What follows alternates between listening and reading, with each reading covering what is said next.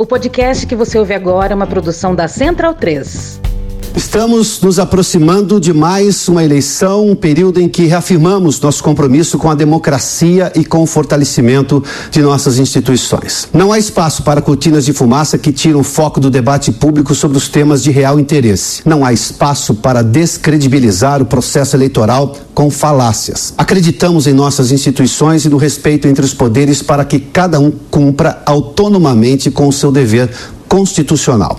Sem interesses particulares, ou sucumbiremos enquanto nação. E nós não queremos isso. Ô Cristiano, você sabe que quem fala também importa, né? Nós quem? Esse editorial é de onde, porra? Ô, tá confuso. fica na moral, eu não é medo e delícia hoje, não, é outra parada. Ai, que cavalo grosso. É mó babaca esse cara Sai aí. todo mundo daqui já. Babaca do caralho. O compromisso daqueles que ocupam cargos públicos ou que almejam ocupá-los após as eleições deste ano deve ser o de defender o Estado democrático de direito, a independência entre os poderes e o de respeitar as instituições. Qualquer manifestação contrária a esses princípios não tem e não terá Senhoras e senhores, a partir desse exato momento eu tenho o prazer e a satisfação de informar a todos os presentes que vai começar a putaria! o apoio do Grupo Jovem Pan. Caralho! Ao longo de 80 anos, a Jovem Pan se pautou por esses princípios e tem um compromisso inegociável com os interesses do país. Caralho! Com a defesa da democracia, Que bom do bom! com as liberdades de expressão e de imprensa. Somos contra a incitação à violência porque o caminho para o crescimento econômico precisa de estabilidade, não de turbulências. Sai, Alexandre! Temos inimigos reais que precisam ser combatidos com ações efetivas e não com discursos falaciosos, Rádio Pan-Americana S.A. Jovem Pan 1. que incitam grupos políticos e ideológicos. Vivemos a hipocrisia! mas que não entregam resultados efetivos para o povo que quer trabalho, saúde, segurança, educação e prosperidade. O arroz tá caro, o feijão tá caro, o bujão tá caro, é culpa do Bolsonaro.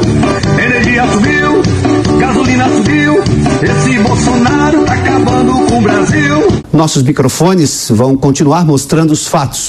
Pânico moral. Pânico moral. Pânico, pânico, pânico, pânico, pânico, pânico, pânico moral. ouvindo as versões e ajudando nossa audiência no rádio, na televisão e na internet a formar opinião sobre os temas de interesse nacional. Nós aqui de verde e amarelo, os tios e as tias do Zap, nós é que fazemos essa democracia e que somos base do governo Bolsonaro. Dose segura de crack! Os tios e as tias do Zap, Dose segura de crack! Olha ali, pipe de crack! Todos aqueles que estão dispostos a discutir os caminhos do país têm espaço em nossos jornais e programas. Eu duvido! A premissa para ocupar esse espaço é o respeito. É uma hipocrisia generalizada. Nossos jornalistas e comentaristas gozam. Nossos jornalistas e comentaristas gozam, gozam, gozam. Nossos jornalistas e comentaristas gozam, gozam, gozam. Nossos jornalistas e comentaristas gozam. Sexo selvagem! Nossos jornalistas e comentaristas gozam. Ele faz sexo. Chega! Nossos jornalistas e comentaristas gozam de total liberdade para emitir opiniões, Uma bosta. Não sabe? Uma merda. encontrando na ética profissional e nas leis os limites para que essas opiniões sejam emitidas. Contemplamos os mais diversos espectros políticos e ideológicos, Gente que vive tanto na mentira que faz dela a sua verdade. bem como as mais distintas visões de mundo em nossos quadros. Não é verdade. Esta pluralidade revela nosso compromisso com o debate público e com a liberdade de expressão. Em 50 metros, tire o cu da reta. Tira o cu da reta bonito. Mas é preciso reiterar: jornalistas, comentaristas e convidados não refletem a posição do Grupo Jovem Pan enquanto instituição. Fica passando tua vergonha aí, cara. Tu botou essa, esse jumento, tu botou essa merda lá. Culpa é tua. Culpa é tua. Vou esquecer disso jamais. Não fode, meu irmão. Encheu o saco de todo mundo pra botar esse jumento lá. Agora tu aguenta. Vai segurar na piroca dele até o final. Tu vai bancar esse merda lá, seu merda. Então bundão é o Jair.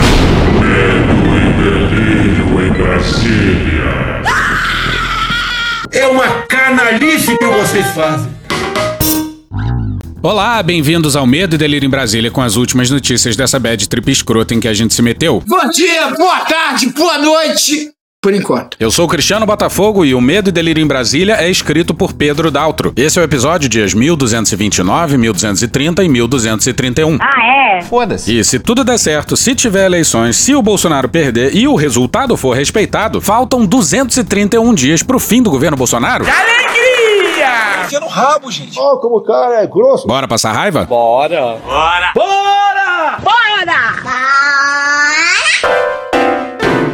Já avisei que vai dar merda isso. Isso vai dar muita merda ainda. Em cumprimento ao decreto, segue vírgula subsequente. Filha da puta! Agora sim! É Bolsonaro! Vai tomar!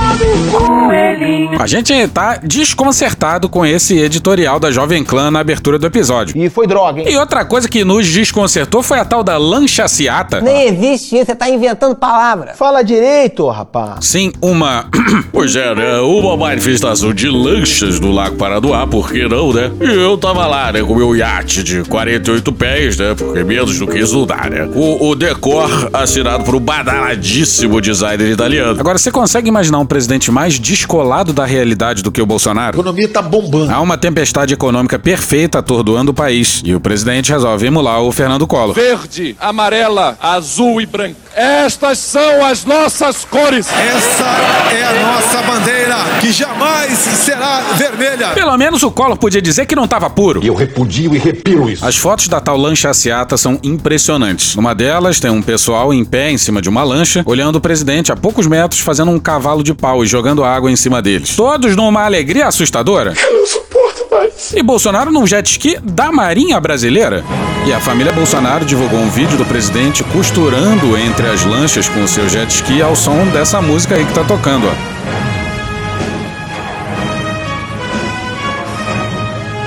Bolsonaro acha que o que é da Marvel? E o presidente resolveu dar um salve pro pessoal armado nas próximas eleições. Ele já tinha dito isso aqui recentemente. Eu quero que todo cidadão de bem possua sua arma de fogo para resistir, se for o caso, à tentação de um ditador de plantão. Aí na sexta, o Bolsonaro teve numa cerimônia no quartel da Polícia Militar de São Paulo. Lá vem besteira. Lá vem besteira. Há muito tempo ele já tinha falado isso aqui também, sobre a Polícia de São Paulo. Parabéns à Polícia Militar do Estado de São Paulo, uma das melhores e mais atuantes que existe no Brasil. Exemplo para todos nós. Entre a vida de um policial e mil vagabundos, ou 111 vagabundos, que é um número bastante emblemático, eu fico aquele policial militar contra 111 vagabundos. E lá na Polícia Militar de São Paulo, ele é muito bem recebido. Jovens, cadê?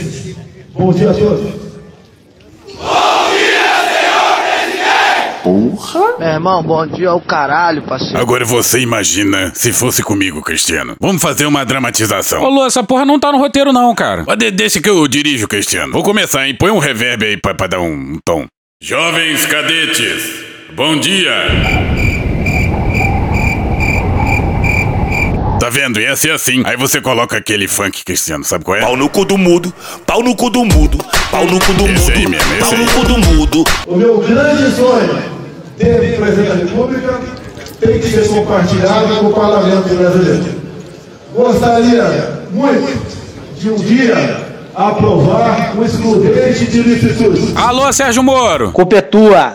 Para que vocês, após os termos de admissão, fossem para casa se recolher no calor de seus familiares e não esperar a visita de um oficial de justiça. Vai tomar no cu, cara. Toda hora essa discussão, cara. Sim, esse papo do Bolsonaro a gente ouve há tempos, mas ele resolveu inovar. Antes, a justificativa pra armar todo mundo era se proteger dos ladrões nas ruas. É velho oeste, isso aqui vai dar super certo. Diz aí, Flavinho. Sobre esse assunto, já ia lá atrás, em, há quase 20 anos, falou o seguinte, olha, eu não sou contra aqui, aqui nessa rua, moram três, quatro policiais, ó, e começar a aparecer traficante de droga, assaltante, e tá, os caras vão dar um jeito. Até então era isso, que era chamado de milícia. Então tudo bem. Mas agora a história mudou. Na sexta-feira, o Bolsonaro já tinha falado em inimigos internos. Vocês sabem que pior que uma ameaça externa é uma ameaça interna de comunização do nosso país. A máfia chinesa. E olha o que ele falou no quartel da polícia. Dizer a vocês que por muitas vezes o nosso inimigo não está nas vielas, no topo de um morro ou nas ruas perdido por aí armado. Muitas vezes os nossos inimigos estão dentro de um gabinete com ar-condicionado e ali um burocrata que inferniza a vida de vocês após o cumprimento de uma missão. Sou ousado! O ouvinte mais atento já ouviu essa retórica aqui no Medo e Delírio antes. Para ser mais preciso, no dia 856, quando a gente falou da tenebrosa chacina do Jacarezinho, a operação policial com o maior número de mortos na história do Rio de Janeiro. Especificamente com relação ao ativismo que foi dito aqui, assim, a gente não tem, e seria muito leviano da nossa parte, nominar A, B, C ou D. Mas, na verdade, o que a gente entende e o que a gente enxerga, que é amplamente discutido, é, e isso, obviamente, é levado aos tribunais, são diversas organizações é, é, que buscam, nesse discurso, impedir o trabalho da polícia. É, essas entidades ou essas pessoas, elas definitivamente não estão no mesmo barco que nós. Nós temos um objetivo e eles têm outro. Pessoas que pensam dessa forma, eu repito e insisto, ou estão mal intencionadas ou estão mal informadas. Pois é, é ou não é a mesma retórica, a mesma insanidade? Tá doida? A gente já falou isso várias vezes aqui, isso é puro suco de doutrina de segurança nacional. Aí como as Forças Armadas não participam de uma guerra há cinco décadas, resta criar inimigos internos imaginários para justificar os gordos salários e pensões. Inclusive, vale mencionar que matéria da Cristiane Noberto no dia 15 no Correio Brasiliense dizia que o orçamento da defesa disparou, mas não houve investimento no poderio militar. Malditos milicos. Bolsonaro passou o mandato inteiro falando em armar a população. Por isso que eu quero que o povo se arme. De fato, aumentou bizarramente o acesso a armas no Brasil. E o que, que ele tá fazendo? Cumprindo o que prometeu. Então, assim, a gente tá fudido. E agora tá dando salve para quem são os inimigos: os burocratas em gabinetes com ar condicionado que querem a comunização do país. Você veja, por exemplo, toda a atuação desse pessoal do STF trabalha 100% para os comunistas. Óbvio, é a coisa mais óbvia do mundo, porra. Né? Soltando todos os criminosos comunistas e prendendo os seus inimigos. Ora, inimigos que não fizeram nada. O Supremo é um partido político comunista. Falta de sanidade mental? E o mais brutal desse governo é que eles não escondem as suas intenções em nada. É tudo muito dito de forma pública, sem qualquer constrangimento. E, como de hábito, sem qualquer reação institucional à altura. Com todo respeito aos profissionais da segurança pública, temos que diminuir a letalidade sim, mas é do cidadão de bem e de pessoas como vocês. E não da bandidagem.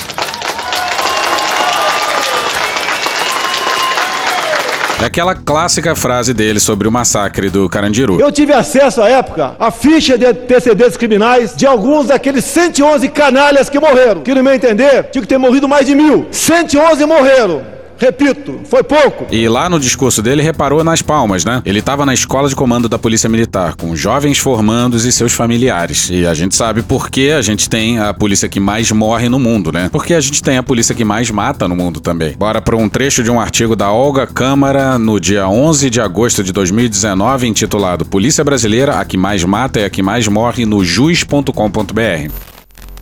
O décimo Anuário Brasileiro de Segurança Pública coloca o Brasil no topo do ranking entre os países com a maior letalidade policial, tanto na condição de vítima como de algoz. Infelizmente, a sociedade e a polícia espelham violência um no outro. Ao comparar a taxa de letalidade policial de 2015, o Brasil passa na frente de países que são considerados os mais violentos do mundo, como países na África e Honduras. O Brasil apresenta a taxa de 1,6, Honduras 1,2 e na África 1,1. Isso são dados de 2015, antes dessa insanidade bolsonarista subir a rampa do palácio. Mas voltemos ao Bolsonaro. Ele retoma aquele episódio da perseguição ao Lamarca em Eldorado Paulista, de onde ele fugiu. E mete essa aqui, ó. Dizer a vocês que no passado, sempre as Forças Armadas e as Forças Auxiliares estiveram juntos. Nesse momento, lá atrás, nos anos 70, não foi diferente. O grande inimigo nosso eram aqueles que queriam roubar não o nosso patrimônio, mas roubar a nossa liberdade. De novo, cara! Hoje não é diferente. Nós, pessoas de bem, civis e militares. Repito. Civis e militares. Repito. Civis e militares. Flashback. O meu exército, que eu tenho falado o tempo todo, é o povo. Pode ter certeza de uma coisa: a minha força vem de Deus e de vocês. Se alguém acha que um dia nós abriremos mão da nossa liberdade, estão enganados. Alguns tiranetes ou tiranos olham a liberdade de muitos de vocês. O exército não deixa! Pode ter certeza. Cala a boca, cala a boca, cala a boca, cala a boca. O nosso exército Não deixa. é o, é o verde oliva e é vocês também. End of flashback. Precisamos de todos para garantir a nossa liberdade. Porque os marginais do passado hoje usam de outras armas, também em gabinetes com ar-condicionado, visando roubar a nossa liberdade. Pois é, e aí não parece que o Bolsonaro tá dando um salve pros policiais? Pra caralho! E começam roubando a nossa liberdade de expressão. Começam fustigando as pessoas de bem, fazendo com que elas desistam do seu propósito. Nós, Forças Armadas, nós, Forças Auxiliares, não deixaremos que isso aconteça. Nós defendemos a nossa Constituição. Eu sou realmente a Constituição. A nossa democracia e a nossa liberdade. Lá atrás juramos dar a vida pela nossa pátria. Cara, eu não tô acreditando. De novo isso, sabe? E nós, que lá atrás, digo nós, militares, tem muito aqui presente, das Forças Armadas e Forças Auxiliares, juramos dar a nossa vida pela pátria. Nós todos agora daremos também a nossa vida pela nossa liberdade. Mas cada vez mais no presente, esse exército de pessoas de bem, civis e militares, civis e militares, civis e militares, devem se unir para evitar que roubem, repito, a nossa liberdade. E isso lembra muito o Bolsonaro dizendo isso aqui, ó. Nós não podemos esperar chegar 23, olhar para trás e falar o que, que nós não fizemos para o Brasil chegar à situação de hoje em dia. E olha como ele acabou o discurso. Ninguém faz nada sozinho. Nós não queremos negociar nada. Não podemos esquecer todos aqueles que nos ajudaram. Eu sempre digo, eu não tive 58 milhões de votos para mim. Eu tive 58 milhões de brasileiros que acreditaram numa proposta. A questão do cocô, é só você cagar menos. E sabe quem fez essa contagem aí de 58 milhões de votos? Bolsonaro busca nas urnas a legitimidade para questionar as urnas. Gênio. E termino dizendo que nós temos sim um presidente e um governo que acredita em Deus. Mas Deus não acredita nisso. Deus fica puto com esse papo. Que respeita os seus militares e ama os seus policiais. Defende a família brasileira e deve lealdade ao seu povo. Muito obrigado a todos vocês e que Deus os abençoe ao longo de sua vida.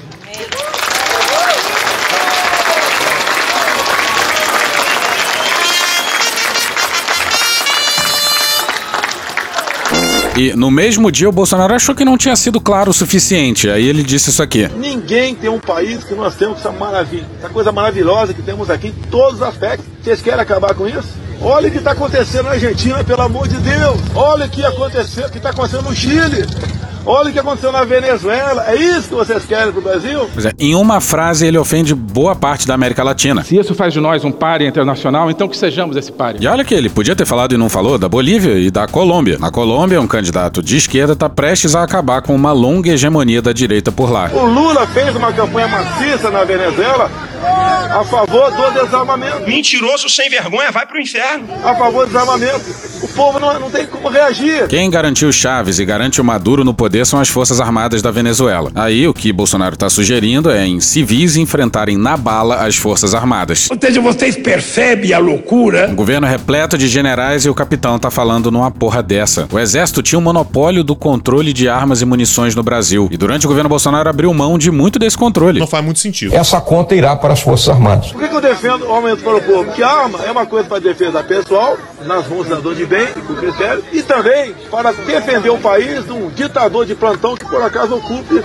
ali o palácio da, da presidência. Não dá para Bolsonaro ser mais claro do que isso. Ele quer que a população se arme para enfrentar o Lula. Hoje existem mais CACs do que militares das Forças Armadas no país. Caralho! Tem noção disso? Não tem. A informação mais nova mostra que eram 409 mil CACs no Brasil e mais ou menos 335 mil militares. É uma diferença considerável. Esse dado é de 2021, mesmo ano em que a gente superou a marca inédita de um milhão de armas nas mãos de civis. Puta que pariu! O Brasil tá lascado! Para se ter uma ideia aí, em 2018 eram 350 mil. Ou seja, a gente foi de 350 mil para um milhão de armas nas mãos de cidadãos comuns em três anos. E Bolsonaro tinha parado de falar tantos absurdos sobre a Covid, mas ele retomou a metralhadora giratória de merda. Qual candidato faz isso que eu faço? Eu faço desde o começo. Vocês me acompanharam na Covid. Eu tava sem máscara com o povo. Pra mim é fácil ficar no com todas as mordomias, deixando o fogo se explodir aqui fora. Eu dei exemplo e falei que o vírus Ia pegar todo mundo, infelizmente. E tá aí, mais uma vez, o presidente da República confessando por livre e espontânea vontade que seu governo optou pela imunidade de rebanho por contágio. O vírus é uma coisa que 60% vai ter, ou 70%. 60% a 70% da população será infectada. Vai molhar 70% de vocês. Aproximadamente 70% da população vai ser infectada. O vírus vai atingir 70% da população. Infelizmente é a realidade. 70% vai pegar o vírus, não tem como. 70% aproximadamente das pessoas serão infectadas pelo vírus, é uma realidade. 60% dos brasileiros já foram ou serão infectados. De 60% a 70% da população vai ser infectado. Ninguém contesta esse número. Vai atingir pelo menos 70% da população. O vírus vai atingir no mínimo 70% da população. Não adianta que vai pegar. 70% vai se, vai se contagiar. No mínimo 70% vai pegar. 70% das pessoas vão se contaminar. Pelo menos 70% da população vai ser infectada. Chato pra caralho. E é por isso que o Brasil é o segundo país com maior número de mortos no mundo. Não é ficando embaixo da cama que o vírus ia embora, senão ficaria. Agora, para que serviu os lockdowns, toque de recolher, medidas restritivas, a não ser dar um baque na economia, que o mundo todo está sofrendo. Pois é, essas medidas salvaram muitas vidas e todos os países do mundo inteiro as implementaram. Enquanto isso, esse governo militar aí matou por baixo uma centena de milhares de pais, mães, avós, filhos e filhas que não deveriam ter morrido. Inclusive, tem um documentário independente sendo feito agora sobre a Covid, com o sugestivo título de Eles Poderiam Estar Vivos. E quem puder, dá uma apoiada lá a eles. É no apoia.se barra eles poderiam estar vivos. Pois é, essa galera toda morreu e tudo isso sob a batuta de um general da ativa. E essa outra fala aqui, que vai seguir nesse mesmo dia, deve ter deixado boa parte da base bolsonarista desconcertada. Um maluco levanta uma faixa lá, as 5. Existe as 5? Não. Você tem que ter pena do cara que levanta a faixa daí cima. Se a esquerda radicalizar esse ponto, a gente vai precisar ter uma resposta. E uma resposta, ela pode ser via um novo AI-5. Você tem que ter pena do cara que levanta a faixa daí cima. Sabe quem defendeu o AI-5 também? O Daniel Silveira. Que bodybuilder, porra! E aqueles caminhoneiros do ato lá de Brasília, lembra? Presidente República, Jair Messias Bolsonaro, resolveu agir. E a partir de agora, o Brasil está em estado de sítio. É... Desculpa. Conseguimos. Fizemos parte dessa. Fizemos parte. Fizemos parte. Conseguimos. Estado de sítio. Vamos tirar os vagabundos de lá. Conseguimos tirar os 11. Sabe aquela manifestação golpista que o Bolsonaro sobrevoou em helicóptero militar ao lado do general Fernando Azevedo, então ministro da Defesa? Era essa aqui, ó. AI-5! AI-5! E no vídeo dá pra ver dois apoiadores do presidente no momento dessa fala. Um cara e uma senhorinha. E os dois estão desconcertados, sem esboçar a reação. O Bolsonaro já tinha dito isso. O cara levantou a placa AI-5. Aí é na Constituição anterior. Não existe mais aí. Artigo 42. É manutenção da lei e da ordem, meu Deus do céu. Não é pra interferir em poderes. E isso, acho, é estratégia de comunicação bolsonarista. Comunicações diferentes para públicos diferentes. O senhor Alexandre de Moraes tem que respeitar o artigo 42. Tá aí, ó. Você tem que chegar pra ele da imprensa, meu amigo, AI-5 foi lá na época do, dos anos 60. Sim, foi na reunião que decidiu pelo AI-5 que a cúpula do governo militar falou em ditadura. O que nós estamos é, é instituindo um processo equivalente a uma própria ditadura. Com este ato, nós estamos instituindo uma ditadura. Eu admitiria que ela é ditatorial. Mas vários generais até hoje juram que não, não houve ditadura. Você está levantando um negócio, mas que levantar, quero o código de LIP de volta. Não existe isso, não existe isso. Exatamente, porque esse é o sujeito que já disse que... Eu sou favorável à tortura, tu sabe disso. E que? E fazendo um trabalho que o regime militar não fez. Matamos 30 mil. Não deixar pra fora, não. Matando. Tem que ter pena das pessoas e não querer prender. Argumento que o Bolsonaro já tá começando a repetir. E se eu me sentir ofendido, eu vou à justiça requerer o quê? Danos morais. Jamais prisão. Por que será que ele tá defendendo isso? Mas acabou o Bolsonaro. A gente sabe que nos últimos dias tá tendo uma overdose de falas do Bolsonaro. Mas a culpa não é nossa, a culpa é do Jair! E a gente recomenda demais o texto mais recente do Safatli, intitulado O que fazer diante de um golpe em preparação. Artigo no A Terra é Redonda no dia 13. Um golpe clássico é apenas um dos cenários possíveis, sempre ao alcance da mão, caso seus atores entendam que as condições estão dadas para tanto. Dormir! Mas entre um golpe e o respeito ao resultado das eleições há múltiplos cenários possíveis. Olha a merda aí! O Brasil sabe muito bem fazer remendos institucionais quando suas elites julgam isso necessário. Haja vista a invenção preta-porter do parlamentarismo nos anos 60. Jânio Quadros meteu um migué dizendo que ia renunciar, jurando que haveria uma comoção. Mas aí. Deu errado! Fica aí a sugestão pro Bolsonaro, pro Moron também, claro. É, na verdade, pra linha sucessória inteira. Covarde frouxo, presidente do Senado, Rodrigo Pacheco, e o covarde frouxo, presidente da Câmara, Arthur Lira. Não tô ofendendo nem agredindo ninguém. Bora para um artigo do Bruno André Blume, publicado no dia 22 de julho de 2015 no Politize. Seu vice era João Goulart e seria o sucessor de Jânio. Setores das Forças Armadas ficaram apostos para realizar um golpe de Estado, pois não tinham muita simpatia pelas ideias de Goulart, um político de tendências trabalhistas. Nos momentos em que surge uma possibilidade de passar o Brasil a limpo, de dar uma virada, a direita se articula toda e impede que isso seja feito. Isso sistematicamente. Havia também o receio de que ocorresse uma revolução comunista no país. Com essa instabilidade pairando no ar, líderes do Congresso agiram rapidamente para procurar uma solução paliativa que agradasse os militares e mantivesse a democracia. Foi assim que, no dia 2 de setembro de 1961, o Congresso aprovou a adoção de um regime parlamentarista no país. Com a medida, João Goulart continuou como presidente, mas teve seus poderes reduzidos significativamente. Os poderes retirados do presidente foram repassados para uma nova figura, o primeiro-ministro. Nesse período de 17 meses de parlamentarismo nos anos 60, o Brasil teve três primeiros ministros: Tancredo Neves, Brochado da Rocha e Hermes Lima. Jânio, que foi eleito para lutar contra a corrupção. A bandalheira. O povo já está cansado de sofrer dessa maneira. Jânio Quadros, a esperança desse povo abandonado.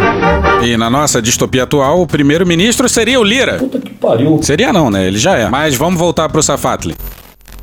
Seria o caso de salientar que de nada adianta afirmar que a luta contra Bolsonaro é uma luta da civilização contra a barbárie, da ciência contra o obscurantismo, da alegria contra o ódio e coisas dessa natureza. A afirmação de nossa pretensa superioridade moral e intelectual nunca serviu de nada, apenas para compensar nossa dificuldade em compreender como a extrema-direita e governos protofascistas se consolidam. Tá certíssimo. Fascistas se viam como os reais representantes da grande cultura ocidental pretensamente degradada devido à sua instrumentalização pelo bolchevismo cultural. Marxismo cultural, fim das civilizações. Os livros didáticos da Alemanha nazista tinham citações de Platão para justificar o racismo. Pareceres a favor da eutanásia vinham com citações de Sêneca. Isso serve, entre outras coisas, para nos lembrar de que nossa civilização não é garantia alguma contra a barbárie. Ela aporta em seu coração como uma de suas potencialidades. Estaremos mais aptos a lidar com regressões sociais e políticas se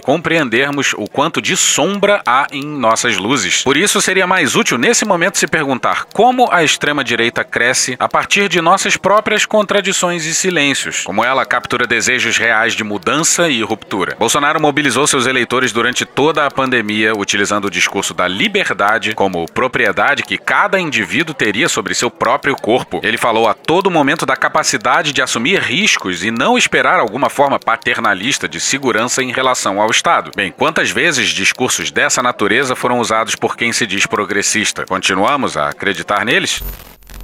Essa aí é para parar para pensar um tempo. Na pandemia, por exemplo, Bolsonaro culpava, entre outros, a indústria farmacêutica, que é uma brutal crítica ao capitalismo, um discurso anti-establishment que faria sentido que viesse da esquerda.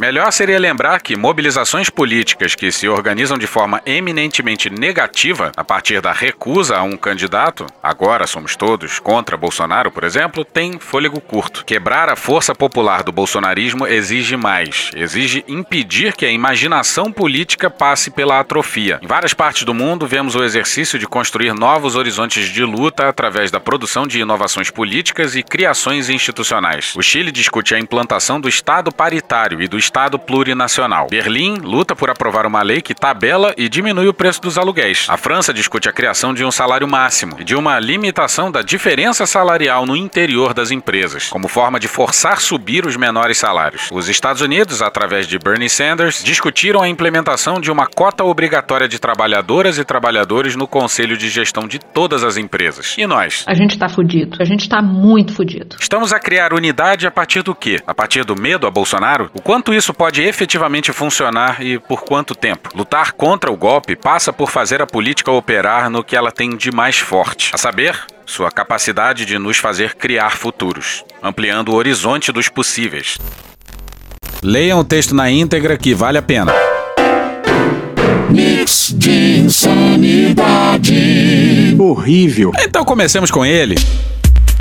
04 esquecidão. Não me recordo, não me recordo, não me recordo, não me recordo. Há tempo saiu notícia que o empresário que estava criando Aliança pelo Brasil ajudou o 04 a reformar o seu camarote lá no estádio Mané Garrincha. O 04 disse que não tinha nada disso e a arquiteta responsável pela reforma se negou a dizer quem lhe pagou pela reforma. Um outro participante, teoricamente patrocinador aí do seu camarote, disse que te ajudou no camarote com 10 mil reais. O nome dele é Belmonte. Sim. Ele, inclusive, era lá do Aliança Brasil. Se quiser, ele pode quebrar minha conta bancária. Eu não recebi nada. Não tem esses 10 mil. Não tem. Esse cara aqui, ó, cobrou 10 mil reais pra pintar a casa do cara de vermelho. Aí o cara não pagou, ele veio com a maquininha e tá pintando de verde. Se fosse você, fazia o que no lugar dele? Já Renan mentiu, né? Mas no depoimento às duas letras, esse empresário confessou ter pago 9.500 reais à arquiteta. E no seu depoimento, a arquiteta confessou ter recebido dinheiro. Aguirre Talento no dia 13 no Globo.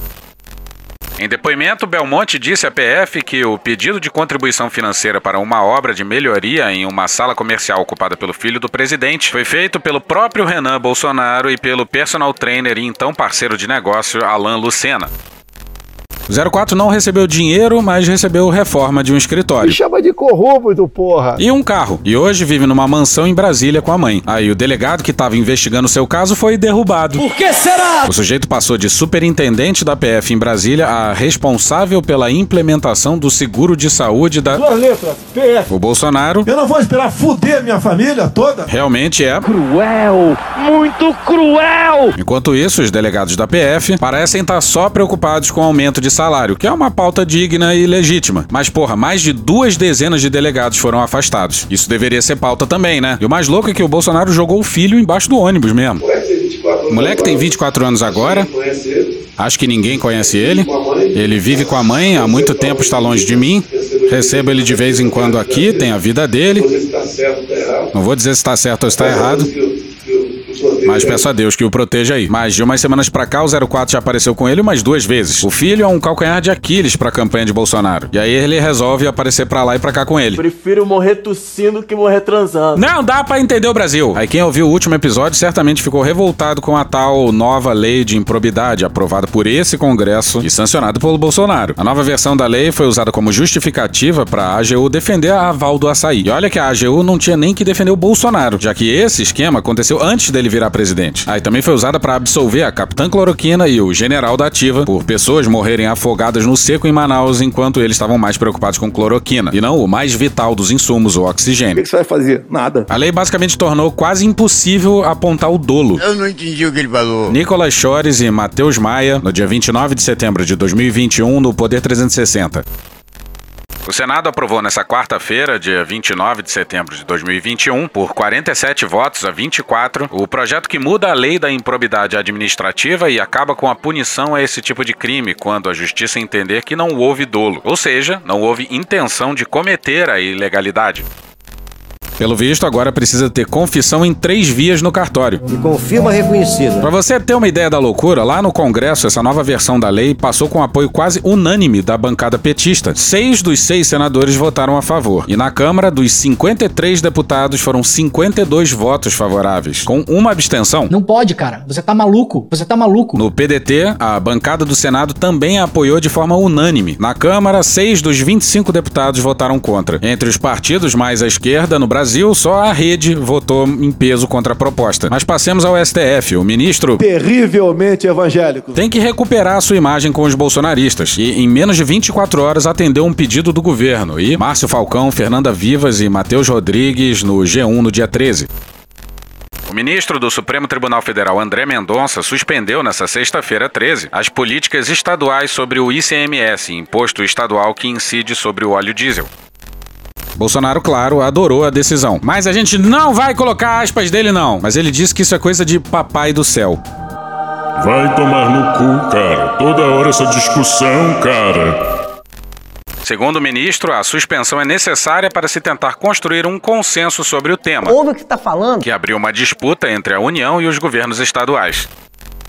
Aí o STF declarou inconstitucional aquele relatório antifascista feito pelo Ministério da Justiça do governo Bolsonaro. Quem persegue antifascista é o quê, hein? E quem era o ministro da Justiça? O André Mendonça, que pelo menos se declarou suspeito para julgar. E aí só o ministro Castro Nunes votou pela constitucionalidade dessa excrescência. Todos os demais ministros votaram pela inconstitucionalidade dos relatórios. Se Mendonça tivesse alguma vergonha na cara, estaria absolutamente constrangido. Ah, e o comandante da Marinha defendeu a auditoria privada nas urnas para manter a paz no país. Sim, pois é, mais uma ameaça militar para nossa triste coleção. E não vamos dar moral para ele não. Chega mais cunha. Que Deus tenha misericórdia dessa nação. Mas até o momento ele não teve. Porra. E hoje a gente fica por aqui. Esse episódio usou áudios de Jovem Pan, Mr. Catra, SBT News, Meteoro Brasil, UOL, Drauzio Varela, Átila e Amarino, Flow, Dudu Vulgo Jorge, Programa do Datena, Gil Brother, Hermes e Renato, Choque de Cultura, Igor Guimarães, Carla Bora, Tropa de Elite, Planet Ramp, BM CBDF, Multishow, Desmentindo Bolsonaro, Rede Globo, Programa Silvio Santos, TV Brasil, Léo Stronda, MC Gorila, Futurama, Arquivo X, Casimiro, Cecília Oliveira do Fogo Cruzado, TV Câmara, Cartoon Network, Leandro Rassum, Portal Y, Desmascarando, Planalto, Porta dos Fundos, Lionel Richie e Diana Ross, Petit Jornal, Band Jornalismo, Nerdologia, Samuel Mariano, Darcy Ribeiro, Galãs Feios, TV Justiça, Dom e Juan, Januário de Oliveira, Pânico, Vinícius, Intercept Brasil, Conversas Cruzadas, Regina Roca, Chico Botelho, Globo News, Rádio Band News FM, Band News, Panorama CBN, Daniel Furlan e The Office. Thank you! Contribua com a nossa campanha de financiamento coletivo. É só procurar por Medo e Delírio em Brasília no PicPay ou ir no apoia.se barra Medo e Delírio. Porra, doação ao caralho, porra. Não tem nem dinheiro pra me comprar um jogo de videogame, morou, cara? Pingando um capilé lá, vocês ajudam a gente a manter essa bagunça aqui. Assine o nosso feed no seu agregador de podcast favorito e escreve pra gente no Twitter. A gente joga coisa também no Instagram e no YouTube. E o nosso Faz Tudo Bernardo coloca também muita coisa no Cortes Medo e Delírio no Telegram. E agora a gente também tem uma loja, loja.medo e delírio em Brasília.com.br. Eu sou Cristiano Botafogo, um grande abraço e até a próxima. Bora passar a raiva juntos? Bora! Permite uma parte? Não lhe dou a parte. Não lhe dou a parte. Pessoal, quando a política entra pela porta do quartel, a disciplina e a hierarquia saem pela janela. É imoral a entrevista que o comandante da Marinha deu hoje para um jornal do Ceará, colocando em xeque o nosso sistema eleitoral.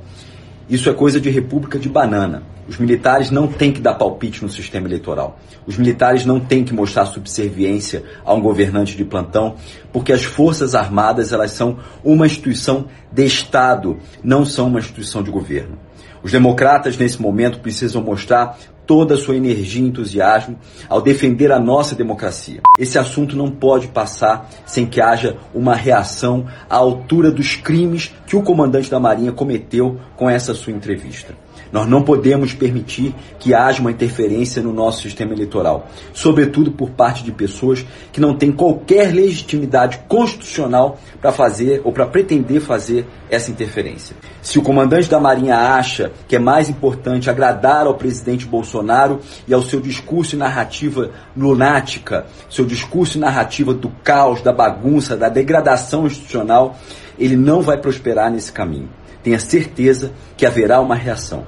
E essa reação será capitaneada por aqueles que acreditam e têm fé na democracia e no Brasil.